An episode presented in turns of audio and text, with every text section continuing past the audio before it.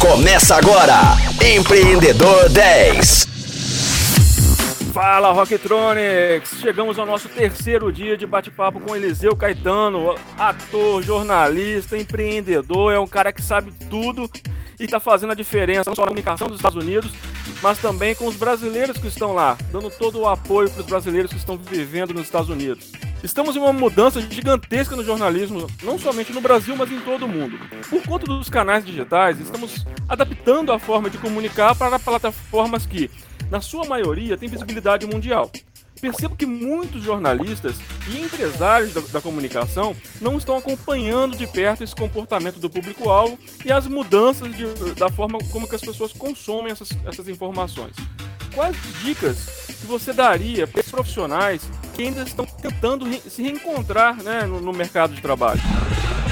Fala Flávio, fala Rocktronics. Mais um dia a gente aqui, vamos junto essa semana inteira nesse programa que tá massa. Espero que a turma de casa esteja gostando. E por favor, olha, antes de mais nada, me sigam aí no meu Instagram, arroba Eliseu com underline, que é aquela barrinha embaixo, Caetano, igual o do Caetano Veloso. Tô aguardando vocês lá no meu Instagram e quero mensagem de todo mundo, hein? Contando se ouviu o programa e o que achou. Vamos lá, Flávio, falando sobre meios de comunicação, tá tudo mudando tão rápido. A todo instante surge aí uma plataforma nova. Eu, por exemplo, aqui nos Estados Unidos tenho acompanhado muito uh, os brasileiros empreendedores usando o Facebook. Por incrível que pareça, pode parecer aí uma ferramenta old, né, antiga, mas aqui ela funciona pra caramba. Como assim funciona? Live sabe, os ao vivos do Facebook, os brasileiros descobriram ali uma possibilidade de mostrar os seus negócios. Então, por exemplo, eu como jornalista tenho alguns contratos como garoto propaganda de algumas empresas e eu vou até essas empresas e faço lives no Facebook de lá. Então eu vou numa loja de móveis, por exemplo, olha, hoje eu vim aqui nessa loja, mostro os móveis como um Shoptime, sendo que com um custo muito reduzido.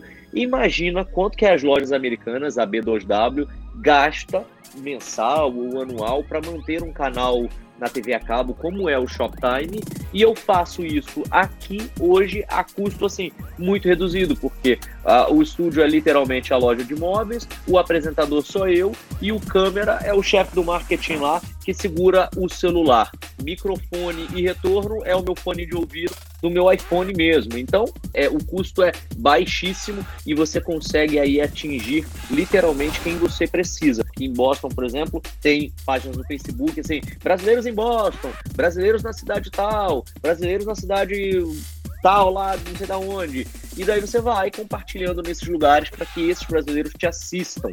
Uh, você também pode fazer ali o boost, né? Pagar para que seu post seja mais visto e não precisa gastar muito dinheiro com isso. Então, o Facebook tem sido uma grande ferramenta, principalmente para vendas aqui nos Estados Unidos, para os empreendedores, né? O pequeno comerciante. Uh, o Instagram ainda não foi totalmente descoberto pelos brasileiros aqui nos Estados Unidos, mas é uma plataforma, por exemplo, que eu já tenho usado muito. Eu uso os meus stories para informar. Então, por exemplo, você tem parente nos Estados Unidos ou quer ficar sabendo das notícias locais, você pode me seguir no Instagram, que todos os dias nos meus stories eu faço um giro das notícias do dia.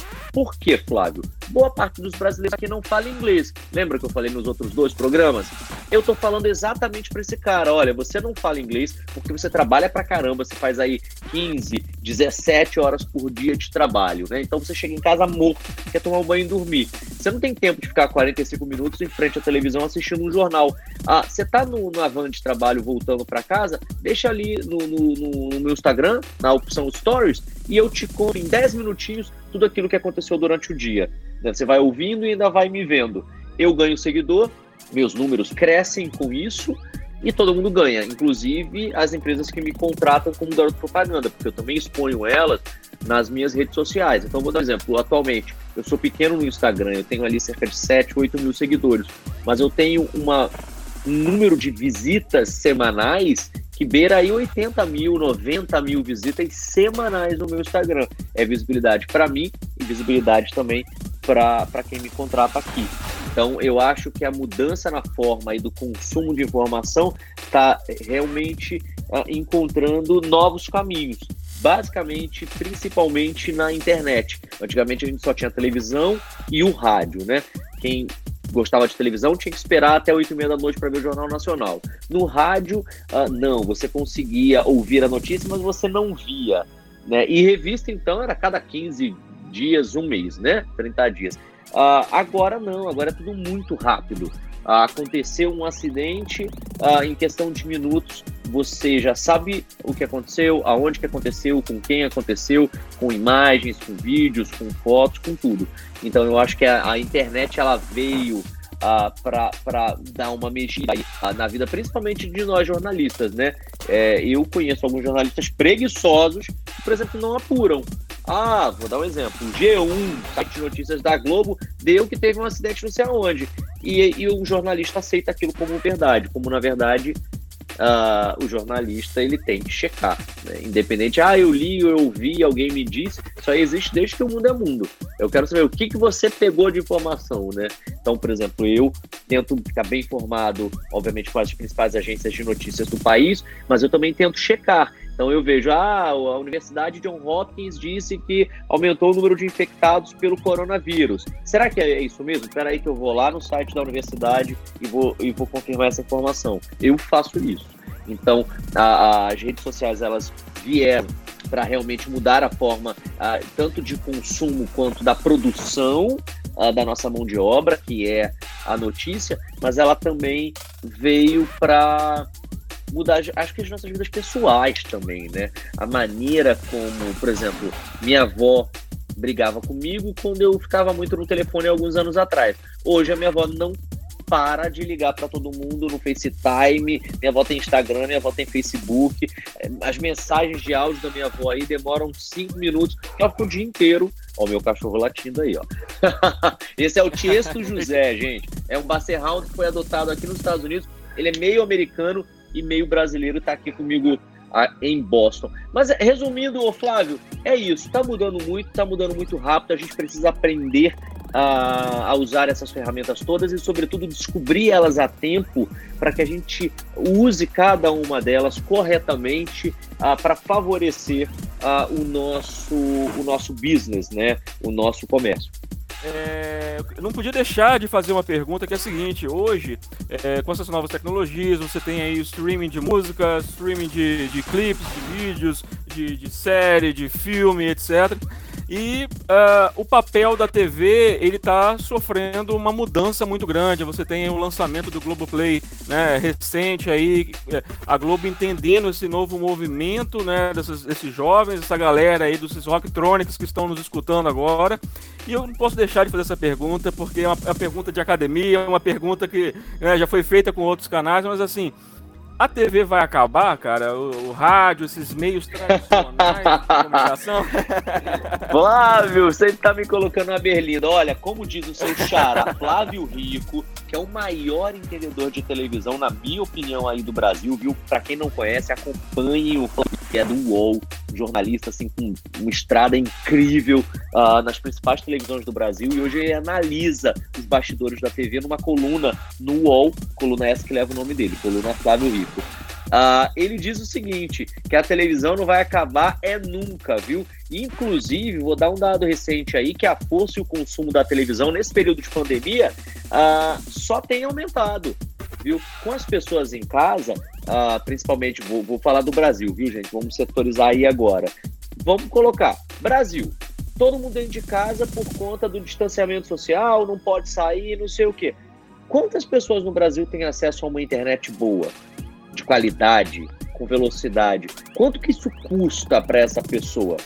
É muito mais fácil você assistir televisão por quê? Porque a televisão é de graça, principalmente a televisão aberta. E isso tem explicado, ah, isso explica, melhor dizendo, a audiência da Globo hoje. Né? Todo mundo fala, a Globo vai acabar, a Globo lixo, a Globo isso, a Globo aquilo. Gente, a Globo é lixo, a Globo vai acabar. Por que, que o Jornal Nacional dá mais de, de 40 pontos no Ibope? Tem alguma coisa de errado. Ou, ou vocês estão mentindo para si mesmo. É, é, e aí eu me encontro com o Flávio Rico. Eu acho que a televisão não vai acabar nunca, porque a força dela e o consumo dela mostram isso. A TV continua incontestavelmente uh, no centro das discussões. Então, vou, vou, dar um outro exemplo que o Flávio Rico também sempre dá lá na coluna dele. tudo que a gente fala na internet. Entra aí no seu Facebook agora. Tudo aquilo que está sendo discutido lá é algo que foi produzido pela televisão. Política, futebol, religião são os assuntos mais comentados.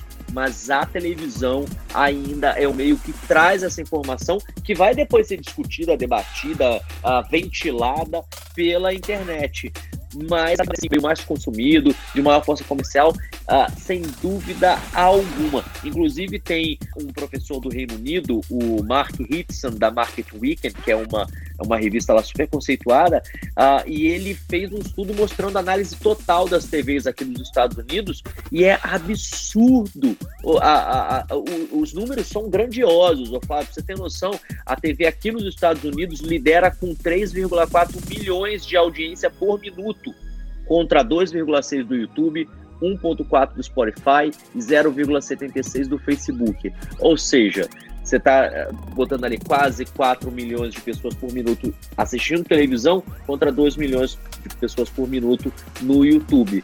TV não vai acabar, tá longe de acabar. Eu acho que ela vai descobrir um novo caminho. Vou dar um exemplo: essas lives aí que todos esses cantores estão fazendo de casa para ajudar as pessoas e tal, nesse período difícil de pandemia, e estão descobrindo uma maneira mais barata de se fazer um programa de música. Você não precisa trazer mais o artista até o estúdio uh, da televisão, sei lá, da Globo no Rio. Não precisa. O SBT não precisa mais pagar. Foi-se o tempo que o SBT pagava avião para pegar o artista lá do Pará levar para São Paulo para fazer o domingo legal com o Gugu.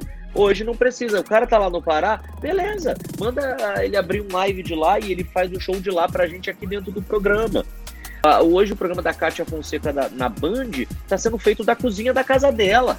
Uh, com ela, o, o diretor e um produtor a TV está se reencontrando. Eu acho que a TV vai se reinventar, ela vai descobrir um novo modelo mais barato, mais eficaz e, e vai encontrar um novo caminho. É, é a minha opinião. E aí, Rocktronics, gostaram do programa? Estamos aí essa semana toda com Eliseu Caetano, compartilhando muitas histórias bacanas com a gente, toda a trajetória dele como jornalista, mas também como empreendedor. Então, fiquem ligados que amanhã tem mais. Você ouviu Empreendedor 10, só aqui, Rocktronic, inovadora.